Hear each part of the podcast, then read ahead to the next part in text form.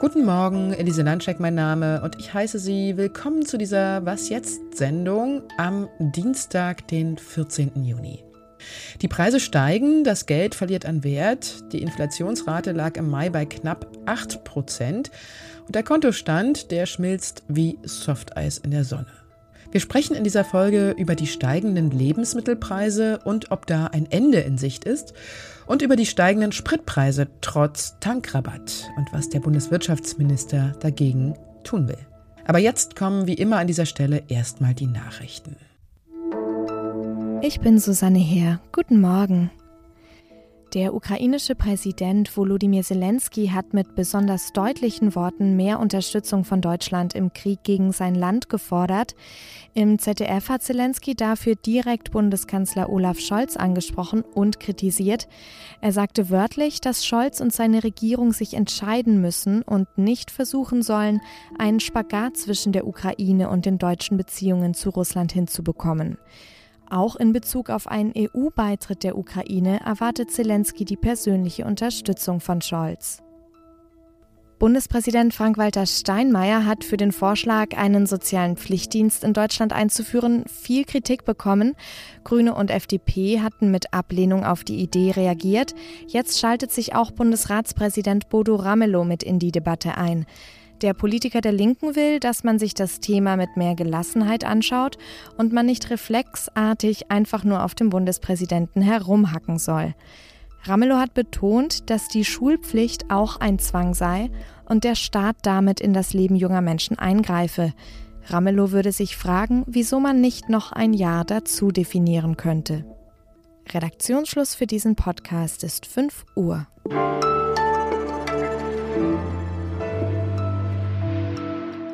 Die Nahrungsmittel werden gefühlt jeden Tag teurer. Ich schaue da manchmal ganz fassungslos zwischen dem Kassenzettel und den vier kleinen Sachen hin und her, die ich da gerade in meinen Rucksack packe an der Kasse. Butter und Milch zum Beispiel, aber auch Gemüse oder Brot. Und auf der Seite des Statistischen Bundesamts ist zu lesen, dass Lebensmittel sich im Mai nochmal um rund 11 Prozent verteuert haben. Heute beginnt der Deutsche Bauerntag in Lübeck. Dort werden die gestiegenen Preise bei den Nahrungsmitteln auch eins der zentralen Themen sein. Und der Präsident des Bauerntags, Joachim Ruckwied, hat gestern schon mal angekündigt, dass er momentan noch kein Ende der Krise absehen kann. Christiane Grefe ist die Expertin für Landwirtschaft bei der Zeit und Redakteurin im Hauptstadtbüro. Hallo Christiane. Hallo. Was ist denn der Grund für die steigenden Preise? Was sagen denn die Bauern dazu? Na, die haben viele Gründe. Deswegen hat, äh, fürchte ich, Herr Ruckwied auch recht damit, dass das so schnell nicht aufhören wird. Also am augenscheinlichsten ist der Ukraine-Krieg, denn seitdem sind ähm, Getreidelieferungen ausgeblieben, weil Häfen in der Ukraine bombardiert werden zum Beispiel oder vermint sind und weil das Getreide zum Teil auch nicht geerntet wird, die Männer müssen in den Krieg. Das ist ein Grund. Aber die Preise sind auch vorher schon gestiegen und das lag daran, dass ähm, Dieselstrom äh, und Gas und auch Düngemittel teurer geworden sind, auch vor dem Krieg schon. Das hat sich jetzt nochmal beschleunigt. Und das brauchen die Bauern ja, um ihre Felder bestellen zu können, um ihre Maschinen laufen lassen zu können. Viele müssen Futtermittel kaufen. Futtermittel, das ist Getreide und äh, in, in, Europa werden 60 Prozent des Getreides an Tiere verfüttert. Und da kommt noch dazu, dass jetzt allmählich die Mindestlöhne schrittweise äh, gesteigert werden und das trifft nun besonders die Obst- und Gemüsebauern, die ja viele Erntehelfer brauchen und die bezahlen müssen. Gibt es denn Konzepte und Lösungsideen, die heute vielleicht auch diskutiert werden, wie man diesen Preisanstieg abfedern könnte? Und es gibt sicherlich auch da viele Stellschrauben, an denen man drehen könnte. Also ein, äh, eine kleine Schraube ist, dass die Bundesregierung auf äh, Flächen, äh, also dem Naturschutz eigentlich vorbehalten sein sollte, immerhin zugelassen hat, dass man Eiweißpflanzen anbaut, die man dann verfüttern kann. Aber das ist nicht besonders erheblich. Also man muss im Grunde äh, denjenigen, die tatsächlich besonders stark betroffen sind von den Preissteigerungen, nämlich denjenigen, die nicht viel verdienen, sehr gezielt Geld zukommen lassen. Die Bundesregierung sagt, wir tun das, indem wir Energiepreispauschalen und Heizkostenzuschüsse zahlen. Damit haben die Menschen dann indirekt auch ein bisschen mehr Geld um Essen zu kaufen.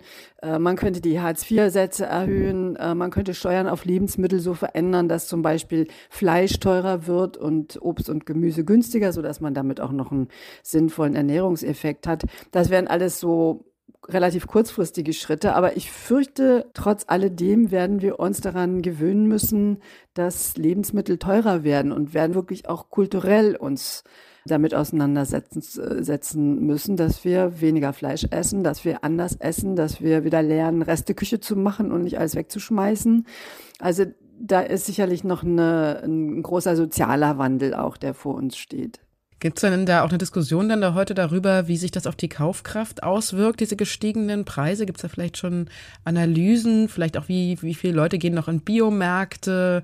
Kaufen die Leute vielleicht eher beim Discounter? Gibt es da irgendwie so Hinweise? Es ist jetzt schon so, dass die höheren Preise tatsächlich sich bemerkbar machen, sowohl im Fleischkonsum. Da könnte man jetzt sogar sagen, ist doch gut, das wollten wir doch eh. Wir wollten doch ohnehin, dass weniger Fleisch produziert wird aus Klimaschutzgründen, aus Artenschutzgründen. Wenn man so will, sind das im Augenblick die, die, die falschen Motive und es ist nicht wirklich gut vorbereitet. Ne? Denn so eine Preissteigerung, da muss man die Gesellschaft natürlich darauf vorbereiten. In der Tat ist es auch so, dass die äh, Konsumenten weniger Bio kaufen.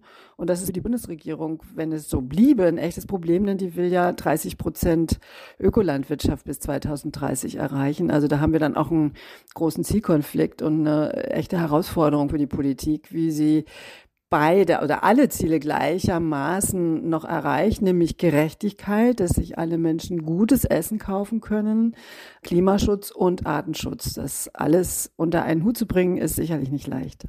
Ich danke dir, Christiane, für deine Einschätzung. Danke auch.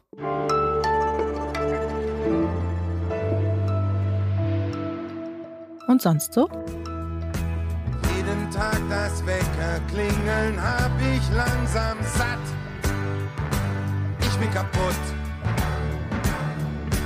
Fühle mich so matt.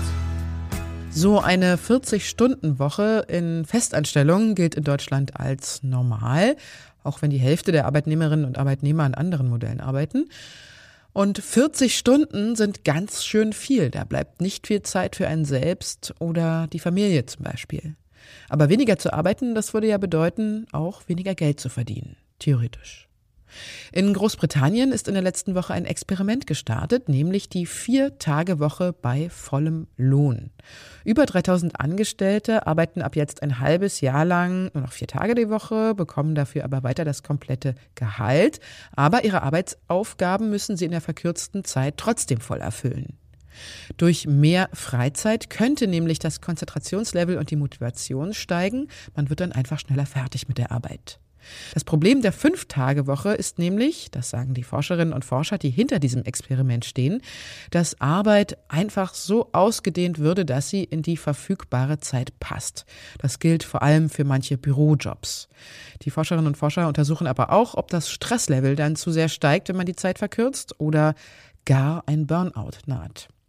Rund 70 Unternehmen sind bei dem Modellversuch dabei, von einem Fish-and-Chips-Restaurant bis hin zu einer Bank. Und solche Modellversuche, die gab es schon öfter, aber dieser hier, also der britische, ist der größte und längste, den es je gab.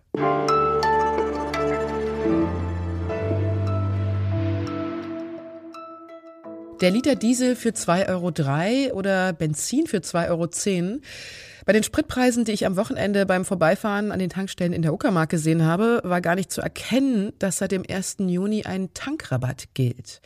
Die drei Milliarden Euro Steuergeschenk für Autofahrerinnen und Autofahrer scheinen sich offenbar weitgehend in Luft aufgelöst zu haben. Ein Grund dafür ist offenbar, dass die Mineralölkonzerne den Steuerabschlag auf Benzin und Diesel nicht an die Verbraucher weitergeben, sondern die Preise einfach weiter hochhalten. Das sagt jedenfalls Bundeswirtschaftsminister Robert Habeck. Und was er davon hält, ist hier unschwer rauszuhören. Das, was als Entlastung für die Bürgerinnen und Bürger, die Verbraucherinnen und Verbraucher gedacht war, geht in die Taschen der großen Mineralölkonzerne. Dass man darüber sauer ist, empört, dass das nicht richtig sein kann, ist völlig klar. Es ist nachvollziehbar und auch berechtigt. Habeck will deshalb das Kartellrecht verschärfen, um beispielsweise gegen Mineralölkonzerne schärfer vorgehen zu können. Statt nach den Schuldigen zu suchen, sollen die Regeln schnell geändert werden und Klauen und Zähne bekommen. Das hat Habeck gestern gesagt. Anja Stehle ist Wirtschaftsredakteurin bei Zeit Online und ganz neu bei uns dabei. Hallo Anja. Hallo. Was genau plant denn Robert Habeck für Reformen? Habeck will jetzt das Kartellrecht eben verschärfen, ähm, um gegen die Marktmacht der Mineralölkonzerne vorzugehen.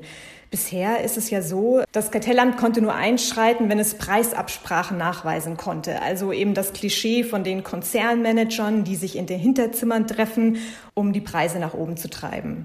Aber solche Nachweise sind in der Praxis eben kaum zu erbringen. Und ähm, im Falle der Spritpreise ist das wahrscheinlich auch gar nicht das Problem, denn der Markt ist sehr transparent. Künftig ähm, soll es dann ausreichen, wenn das Kartellamt nach einer Untersuchung feststellt, dass der Markt so beschaffen ist, dass er Preise hervorbringt, die einem Kartell entsprechen. Bis jetzt war es ja schwierig nachzuweisen, du hast es ja gerade schon gesagt, ob die Konzerne wirklich Kartelle bilden oder sich heimlich bei den Preisen absprechen. Ist denn das Problem jetzt mit diesem Vorschlag, mit dem Vorstoß gelöst?